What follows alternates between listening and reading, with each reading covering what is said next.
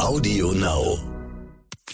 Dann hat er halt immer und immer wieder gesagt, dass er nichts sehen kann. Und dann hat sie ihn irgendwann gefragt, du, soll ich, soll ich einen Notarzt holen? Und er schaut sie fragend an und, und sagt dann, was ist denn ein Notarzt? Das war was ganz Ungewöhnliches. Das habe ich in zehn Jahren Erfahrung, habe ich das noch nie gesehen, dass ein Patient nicht in der Lage ist, Objekte zu erkennen, aber dennoch Bewegungen wahrnehmen kann. Ärztinnen und Ärzte sollen Leben retten. Sie sollen Krankheiten erkennen und Leiden heilen. Aber was ist, wenn sich eine Krankheit nicht so leicht erkennen lässt? Was, wenn rätselhafte Beschwerden es den Medizinerinnen und Medizinern schwer machen, die Ursache einer Erkrankung zu finden? Dann kann man nur hoffen, dass man Expertinnen und Experten an seiner Seite hat, die dranbleiben, die nicht nachlassen, bis sie sie endlich gefunden haben. Die Diagnose. Der Stern-Podcast.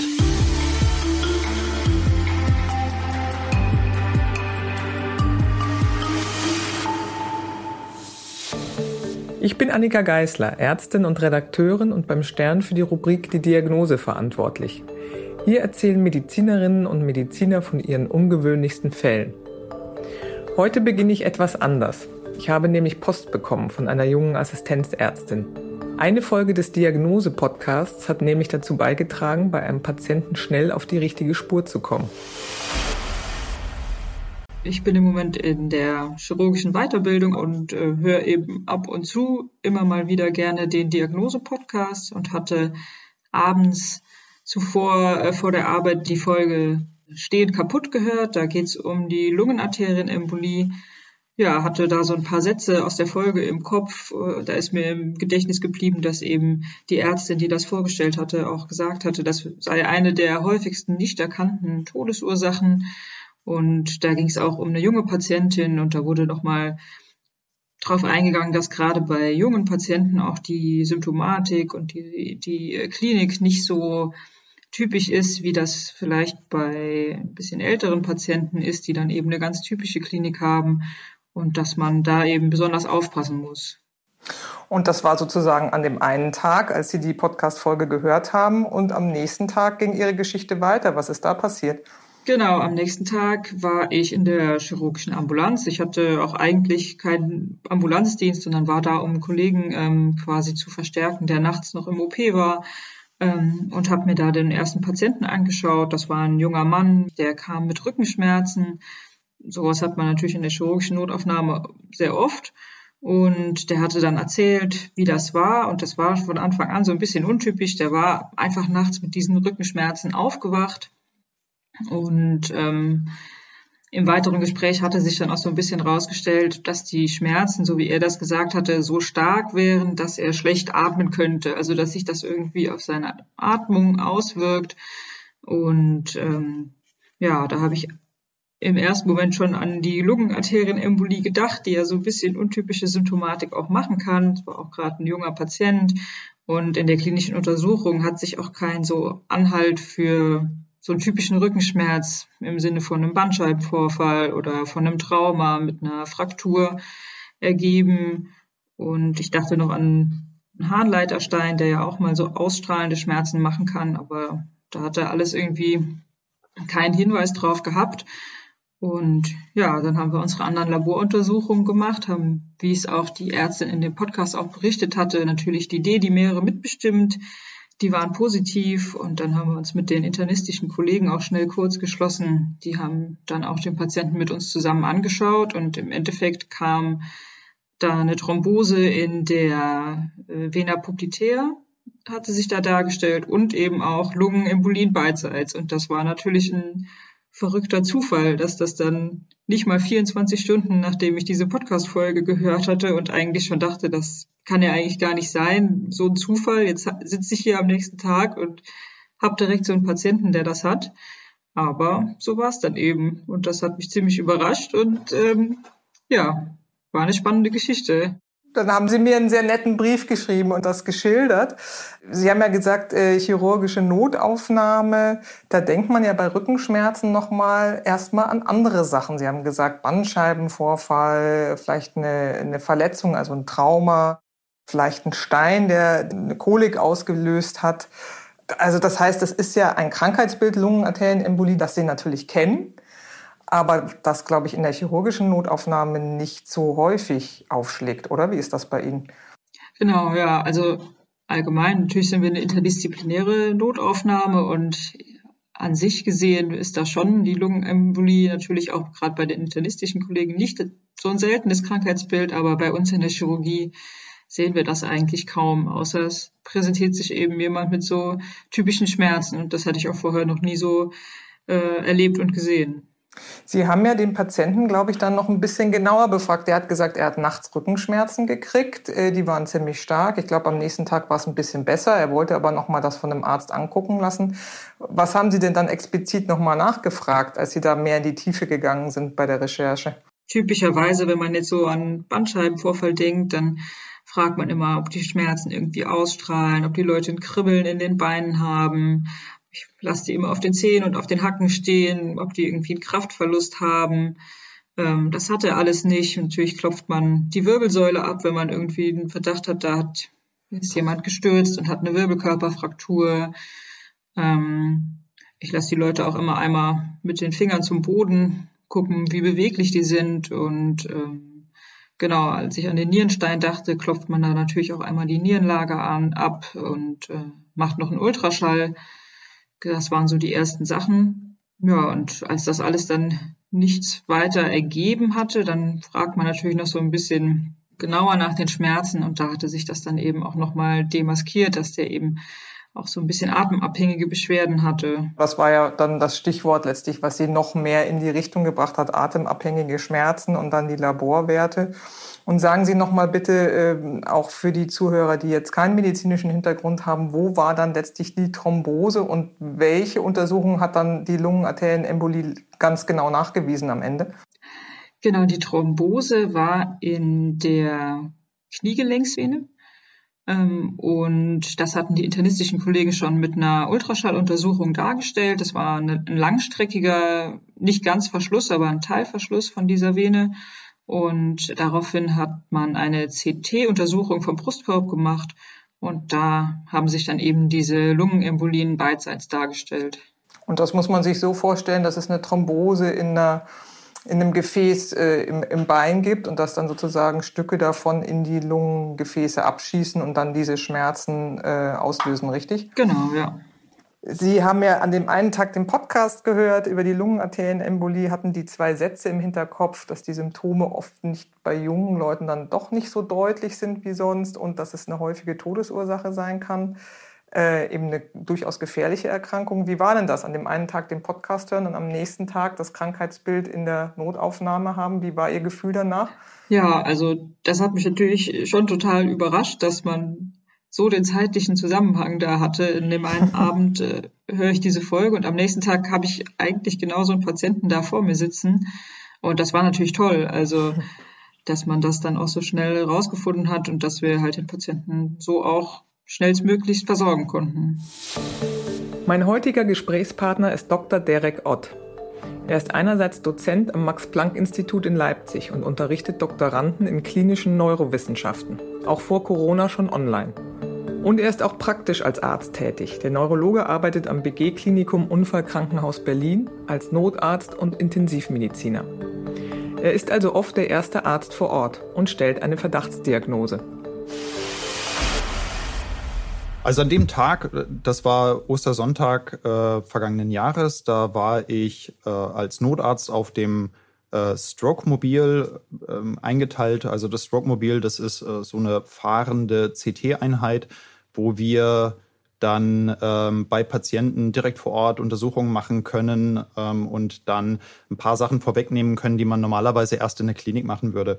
Zu dem Patienten sind wir gerufen worden, weil es hieß, er hat eine Sehstörung. Und äh, als wir dann mit unserem Auto angekommen sind, da war dann bereits der ähm, RTW, der Rettungswagen, war bereits da, also ein zweites Fahrzeug, und hat den Patienten runtergebracht, äh, so dass ich ihn dann letzten Endes vor seiner Wohnung ähm, auf dem Bürgersteig dann das erste Mal gesehen habe. Der Patient war so Mitte 60. Sie haben gesagt, äh, Sie sind gerufen worden wegen Sehstörung. Was, was heißt denn Sehstörung in dem Fall? Das weiß man eigentlich im ersten Moment gar nicht so ganz genau, weil ähm, Es kann sein, dass Patienten irgendwelche Flecken sehen.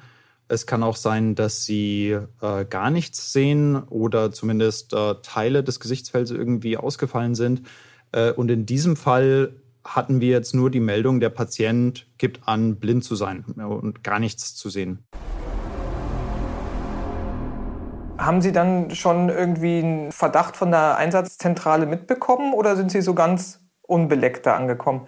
Ja, wir sind schon alarmiert worden, weil die Leitstelle gesagt hat, das hört sich doch irgendwie nach einem Schlaganfall an. Aber Blindheit ist jetzt gar nicht so ein typisches Symptom für Schlaganfall. Das ist so die Ersteinschätzung übers Telefon mit allen Limitationen.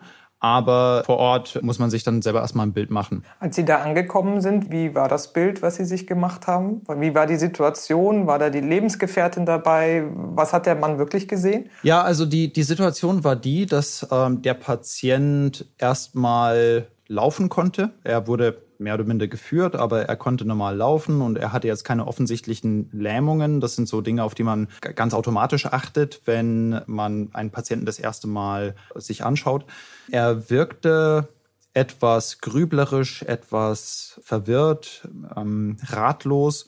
Also ich habe ihn so mit einem ständigen Stirnrunzeln in Erinnerung. Ich weiß gar nicht, ob das wirklich der Fall war, aber wenn ich mir so ähm, in meiner Erinnerung vorstelle, dann ähm, hat er eigentlich die ganze Zeit die Stirn gerunzelt und, und äh, wirkte ratlos und, und auch etwas hilflos. Wie sind Sie weiter vorgegangen? Wie haben Sie herausgefunden, was ihn am meisten quält? Ja, ich habe ihn erstmal einfach gefragt. Ähm, und äh, bei dem Patienten fiel dann auf, dass das Gespräch irgendwie nicht so richtig flüssig läuft weil er zwar schon normal reden konnte und wenn ich ihm jetzt so einfache Anweisungen gegeben habe, ähm, strecken Sie mir mal die Zunge raus, heben Sie doch mal bitte den linken Arm, machen, drücken Sie mir die Hände. Das hat er alles gemacht, aber gleichzeitig ähm, hat er mich immer und immer wieder gefragt, was denn los ist. Und ich habe versucht, ihm das zu erklären. Ja, wir sind zu Ihnen gerufen worden, weil gesagt wurde, Sie können nicht mehr richtig sehen. Ähm, und dann hat er vielleicht noch gesagt, ach ja, das stimmt aber was ist denn eigentlich los? Und so war man in einer gewissen Schleife drin, äh, aus der man nicht rausgekommen ist. Ähm, und das, das fällt halt auf, dass der Patient nicht in der Lage war, sich Dinge zu merken.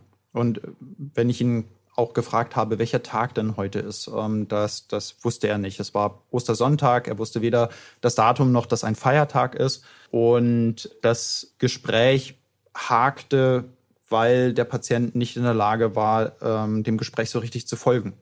Haben Sie mit seiner Lebensgefährtin gesprochen? Die hat ja, wenn ich das richtig in Erinnerung habe, den Notarzt alarmiert. Die muss ja was gemerkt haben und auch eine gewisse Zeit überbrückt haben, bis die Ärzte dann da waren. Was hat die denn berichtet?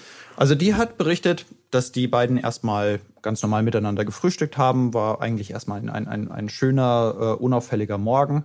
Und ähm, dann stand der Patient auf vom Frühstückstisch, ist in die Küche gegangen und dann kam er aus der Küche eine ganze Weile nicht wieder.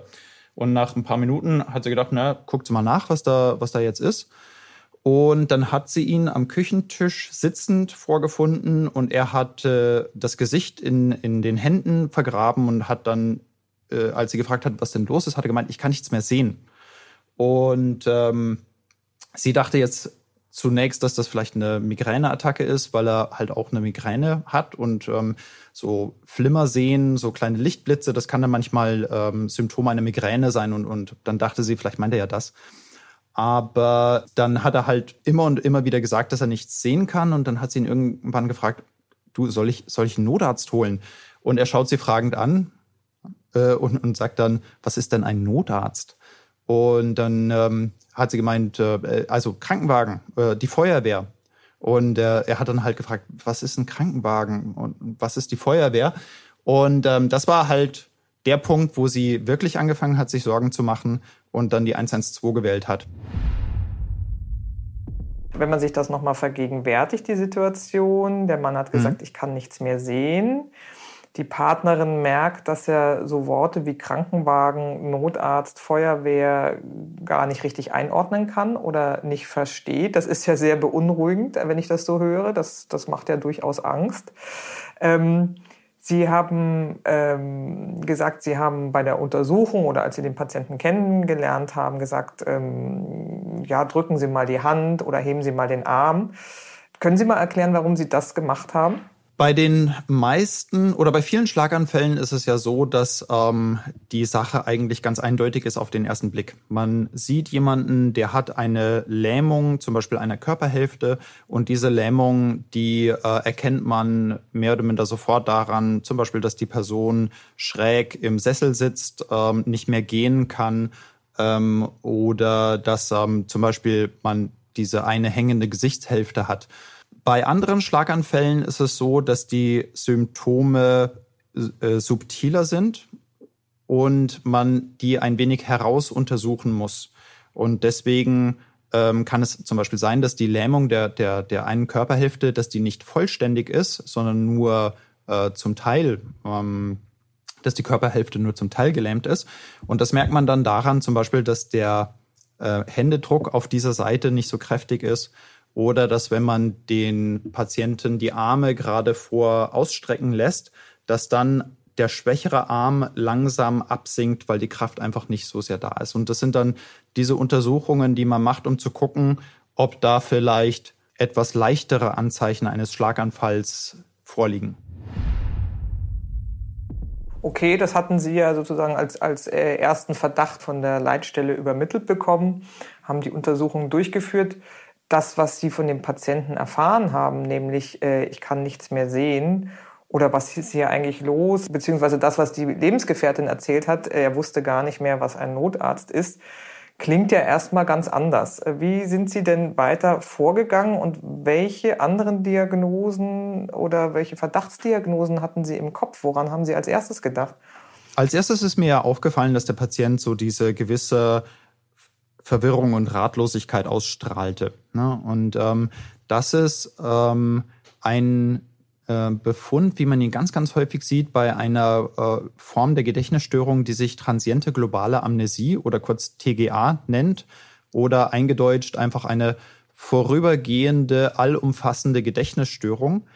Das ist ein Phänomen, was man noch nicht so richtig verstanden hat, ähm, was dann im Gehirn genau vor sich geht.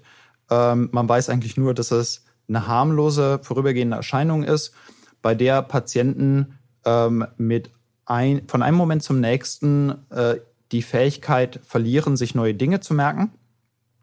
Und gerade dieses, genau dieses Erscheinungsbild bieten, was der Patient dann auch hatte, nämlich ähm, eine grüblerische Ratlosigkeit, ähm, äh, die aktuelle Situation nicht zu verstehen ähm, zum Beispiel immer wieder fragen, ähm, was ist denn los? Was ist denn los? Oder beispielsweise, Mensch, was machst du denn hier? Ach, und du bist auch da. Auch dieses sich im Kreise drehen und, und äh, stereotyp die gleichen Fragen zu stellen, das ist eigentlich ganz typisch für diese transiente globale Amnesie.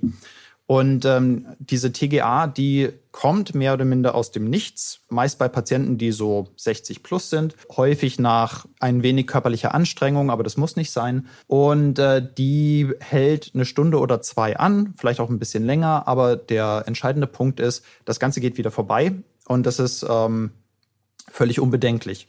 Also wenn man das so ein paar Mal gesehen hat ähm, als, als Neurologe, dann kann man eigentlich den, den Angehörigen erstmal äh, beruhigen zu reden, ähm, das, das wird alles wieder. Ja?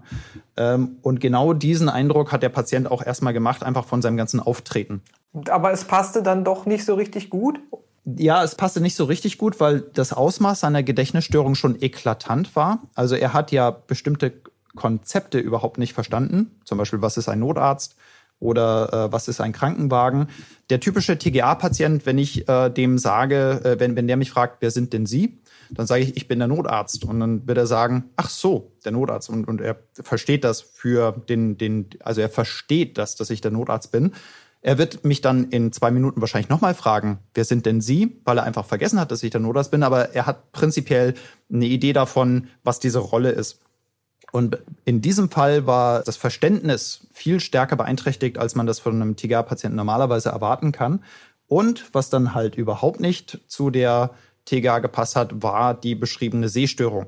Das, ähm, das gibt's eigentlich bei einer, also das gibt's bei einer TGA nicht, das gehört nicht dazu. Das ist irgendwas anderes.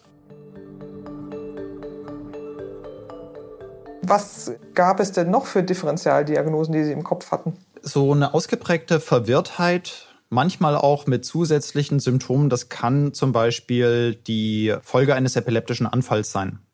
Wenn ähm, Patienten einen epileptischen Anfall erleiden, haben sie häufig im Nachgang dann für Minuten bis vielleicht dreiviertel Stunde, Stunde auch eine Phase der Verwirrtheit und da können dann auch, je nachdem, was die Ursache der Epilepsie ist, können auch nochmal Lähmungserscheinungen oder Sprachstörungen auftreten. Aber bei dem Patienten war zum einen keine Epilepsie bekannt und zum anderen war die Partnerin praktisch durchgehend bei ihm, ähm, so dass äh, eigentlich nicht davon auszugehen ist, dass äh, ein epileptischer Anfall stattgefunden hat, den keiner gesehen ja. hat.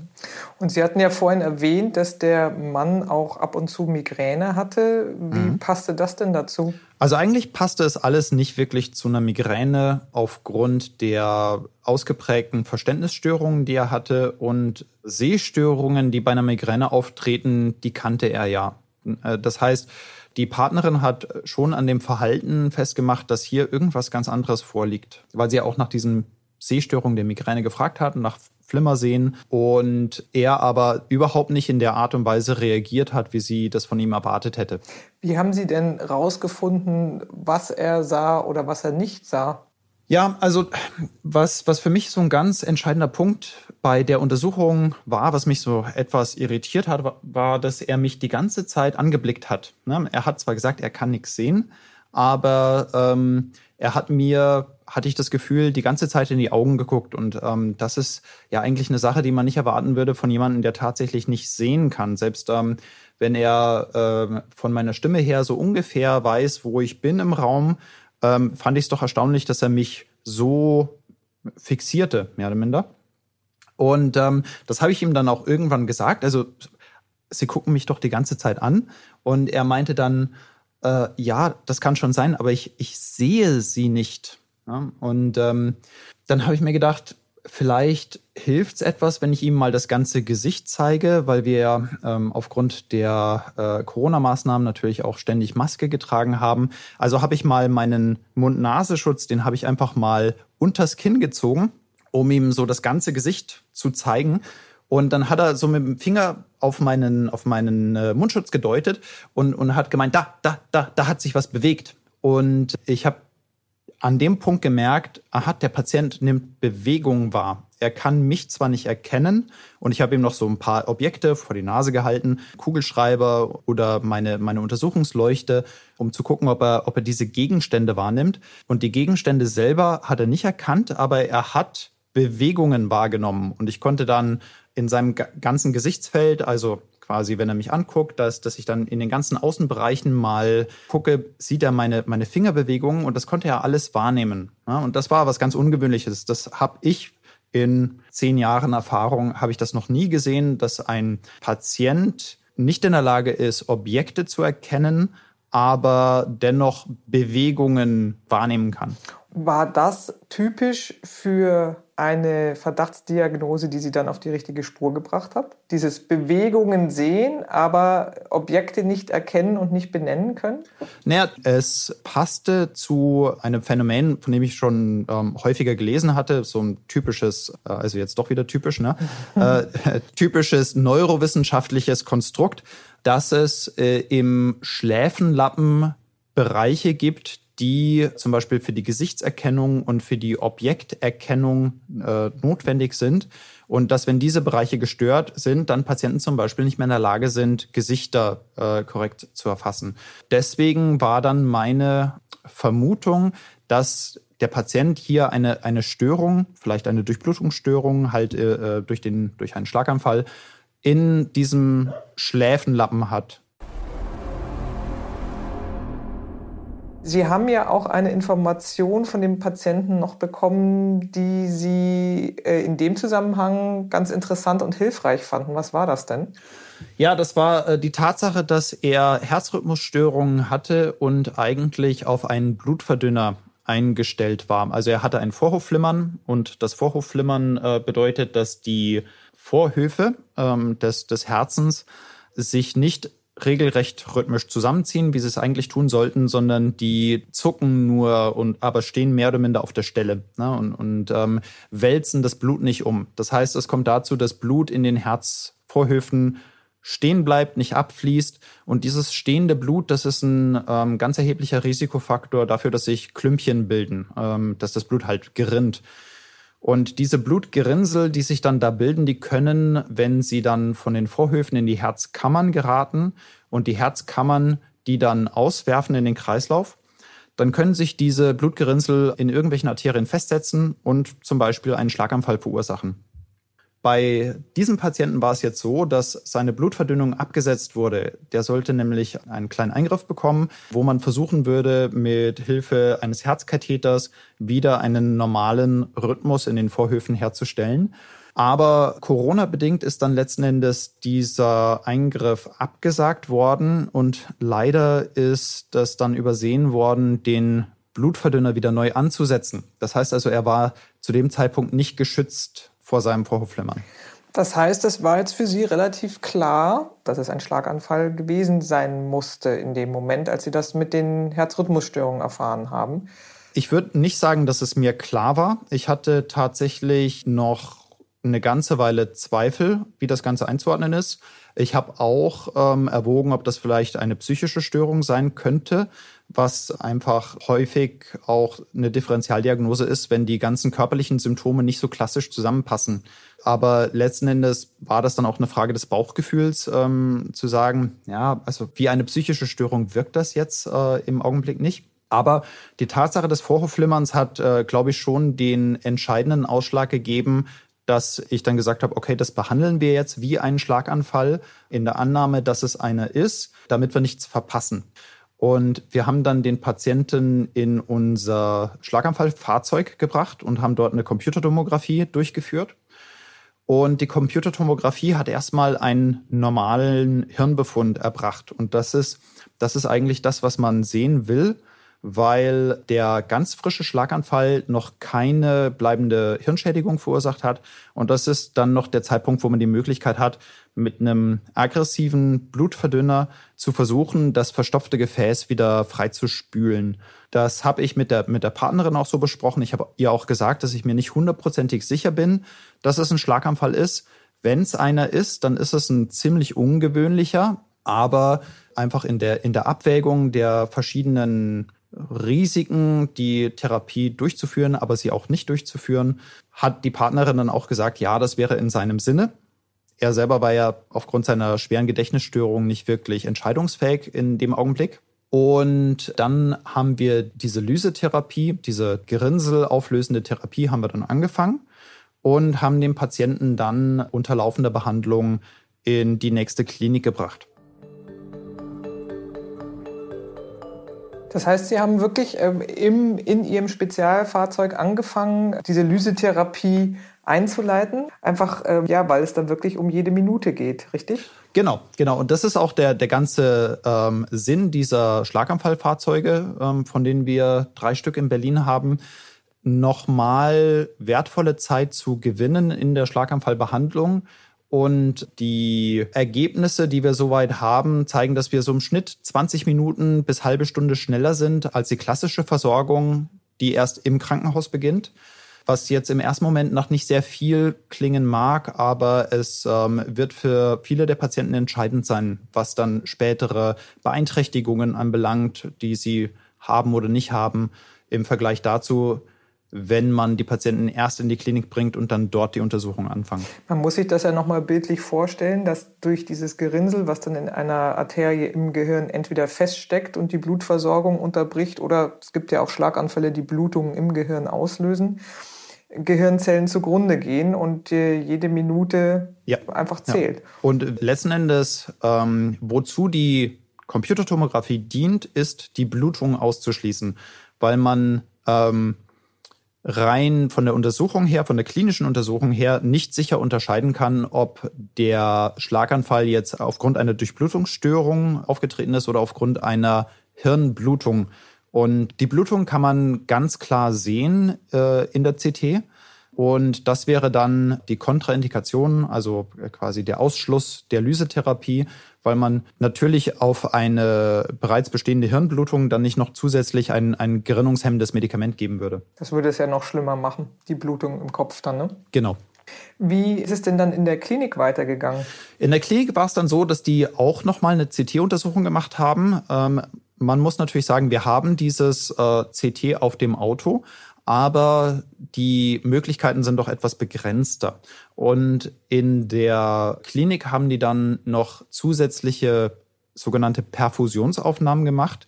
Und die Perfusionsaufnahmen, die zeigen dann nochmal die aktuelle Durchblutungssituation des Gehirns. Und das erlaubt dann, ähm, sich mehr oder minder definitiv darauf festzulegen, ob das jetzt ein Schlaganfall ist oder nicht. Wir konnten in unserem Fahrzeug nur sehen, das Gehirn ist noch nicht dauerhaft geschädigt. Die, in der Klinik konnte man sehen, hier gibt es Bereiche, die sind nicht durchblutet. Und ähm, daran hat sich dann noch eine, äh, eine sogenannte Angiografie, eine Gefäßdarstellung ähm, angeschlossen. Das ist im Prinzip eine ganz klassische Röntgenuntersuchung, nachdem man Kontrastmittel äh, in die Arterien gegeben hat. Und da kann man dann äh, auf den Millimeter genau bestimmen, wo die Durchblutungsstörung sitzt. Und äh, in diesem Fall waren die Gefäße auch noch einer sogenannten Thrombektomie zugänglich. Da geht man mit einem Katheter bis an die äh, Verstopfung vor und ähm, löst die dann mechanisch auf. Also da geht man richtig mit dem Katheter in das Gerinnsel hinein und entfernt dieses Gerinnsel. Wie mit so einem kleinen Bohrer oder wie muss man sich das vorstellen? Wie mit einem kleinen Korkenzieher. Wie ging es denn dem Patienten danach? Wie lange ja, dauert das, bis man wieder wach wird? Die Thrombektomie wird ja in einer, in einer Narkose gemacht. Und was merkte er danach oder was merkten die Ärzte? Also wie es jetzt unmittelbar danach war, ähm, nachdem er aus der Narkose dann wieder aufgewacht ist, das weiß ich nicht. Ähm, ich weiß nur, dass er dann am nächsten Tag fast vollständig wiederhergestellt war. Also die Gedächtnisstörung war verschwunden, die Blindheit oder diese Probleme mit dem Erkennen von Seeeindrücken, das war verschwunden. Das Einzige, was blieb tatsächlich, war eine ausgestanzte Gedächtnisstörung für den Ostersonntag. Ähm, also er konnte sich an das ganze Geschehen nicht mehr erinnern von, ähm, äh, von quasi vom Frühstück bis zur Ankunft in der Klinik. Er hatte dann in den folgenden Wochen noch äh, Konzentrationsschwierigkeiten. Er hat auch beklagt, dass er sich irgendwie nicht ganz wie er selber fühlt. Ähm, irgendwie fremdelte er sozusagen mit sich selbst. Ähm, ein, ein Depersonalisierungs- oder Derealisierungsempfinden, wie man im Fachjargon dazu sagt. Aber was seine intellektuellen Fähigkeiten betraf, war er nahezu wieder er selbst. Das ist ja toll, dass es am Ende so gut ausgegangen ist. Ich glaube, Sie haben danach noch ein bisschen die Fachliteratur dazu gewälzt. Was ist denn dabei rausgekommen? Also mich haben natürlich zwei Dinge erstmal äh, interessiert bei der ganzen Sache. Zum einen dieses mangelnde Erkennen. Da gibt es leider nicht wirklich viel an Literatur ähm, in Zusammenhang mit, mit Schlaganfällen. Ähm, also da, da konnte ich leider nicht sehr viel äh, finden. Der zweite Punkt ist der, der dieser ausgeprägten Gedächtnisstörung, ähm, diese, diese Störung der Gedächtnisneubildung. Und ähm, da ähm, hatte ich ja bereits erwähnt, äh, ist ja die Hauptdifferentialdiagnose die transiente globale Amnesie. Und was ich ähm, sehr interessant fand, war ein Artikel, der aus äh, dem Klinikum in, in Lausanne in der Schweiz kam, wo die einfach mal die Schlaganfallpatienten der letzten 15 Jahre sich angeguckt haben und die ganzen Akten gewälzt haben und ähm, dann festgestellt haben, dass bei so 0,5 Prozent der Schlaganfallpatienten, das war das waren insgesamt, glaube ich, 3800 und äh, davon so ein knappes Dutzend, ähm, da waren Gedächtnisstörungen die führende Symptomatik und in vielen Fällen nicht von so einer TGA zu unterscheiden. Jetzt war es äh, gleichzeitig so, dass äh, die im gleichen Zeitraum halt auch eine Reihe 100 und ein paar TGA-Patienten hatten. Aber diese TGA-Patienten, die wurden nicht alle auf Schlaganfall untersucht, so dass zumindest man darüber spekulieren kann, dass unter diesen diagnostizierten TGA-Patienten sich vielleicht auch Schlaganfallpatienten befunden haben, die man aber als solche nicht erkannt hat. Was ja ganz interessant ist zu lernen oder zu hören, weil man doch irgendwie so als Laie natürlich an die klassischen Symptome, wenn überhaupt, denkt, was wir vorhin besprochen haben, äh, eine Lähmung auf einer Seite oder hängender Mundwinkel oder dass die Sprache sich äh, vernuschelt anhört. Und wenn man jetzt hört, naja, Gedächtnisprobleme können auch ein Symptom sein, dann ähm, könnten einige Menschen ja hellhöriger in Zukunft werden, wie sie reagieren. Ja, das auf alle Fälle. Ähm, und letzten Endes war es ja auch so, die, ähm, die Partnerin hat ihrem Bauchgefühl vertraut, dass sie einfach gesagt hat, hier stimmt was nicht. Sie, sie, kann's, sie konnte es in dem Moment auch nicht wirklich benennen und ähm, sie hat das jetzt auch nicht ähm, zwangsläufig als einen Schlaganfall unbedingt ähm, wahrgenommen, weil, wie Sie schon sagten, die, die klassischen Lähmungserscheinungen, ähm, die fehlten. Ähm, aber ähm, sie hat ihrem Bauchgefühl vertraut zu sagen, also das hier ist beängstigend, das hier ist ungewöhnlich und hat ähm, dann entsprechend den, den Notarzt hinzugerufen. Und natürlich ist es dann Aufgabe der Mediziner, das letzten Endes korrekt einzuordnen. Das war die Diagnose. Mein Name ist Annika Geißler. Wir hören uns hoffentlich in zwei Wochen wieder. Die Diagnose. Der Stern-Podcast.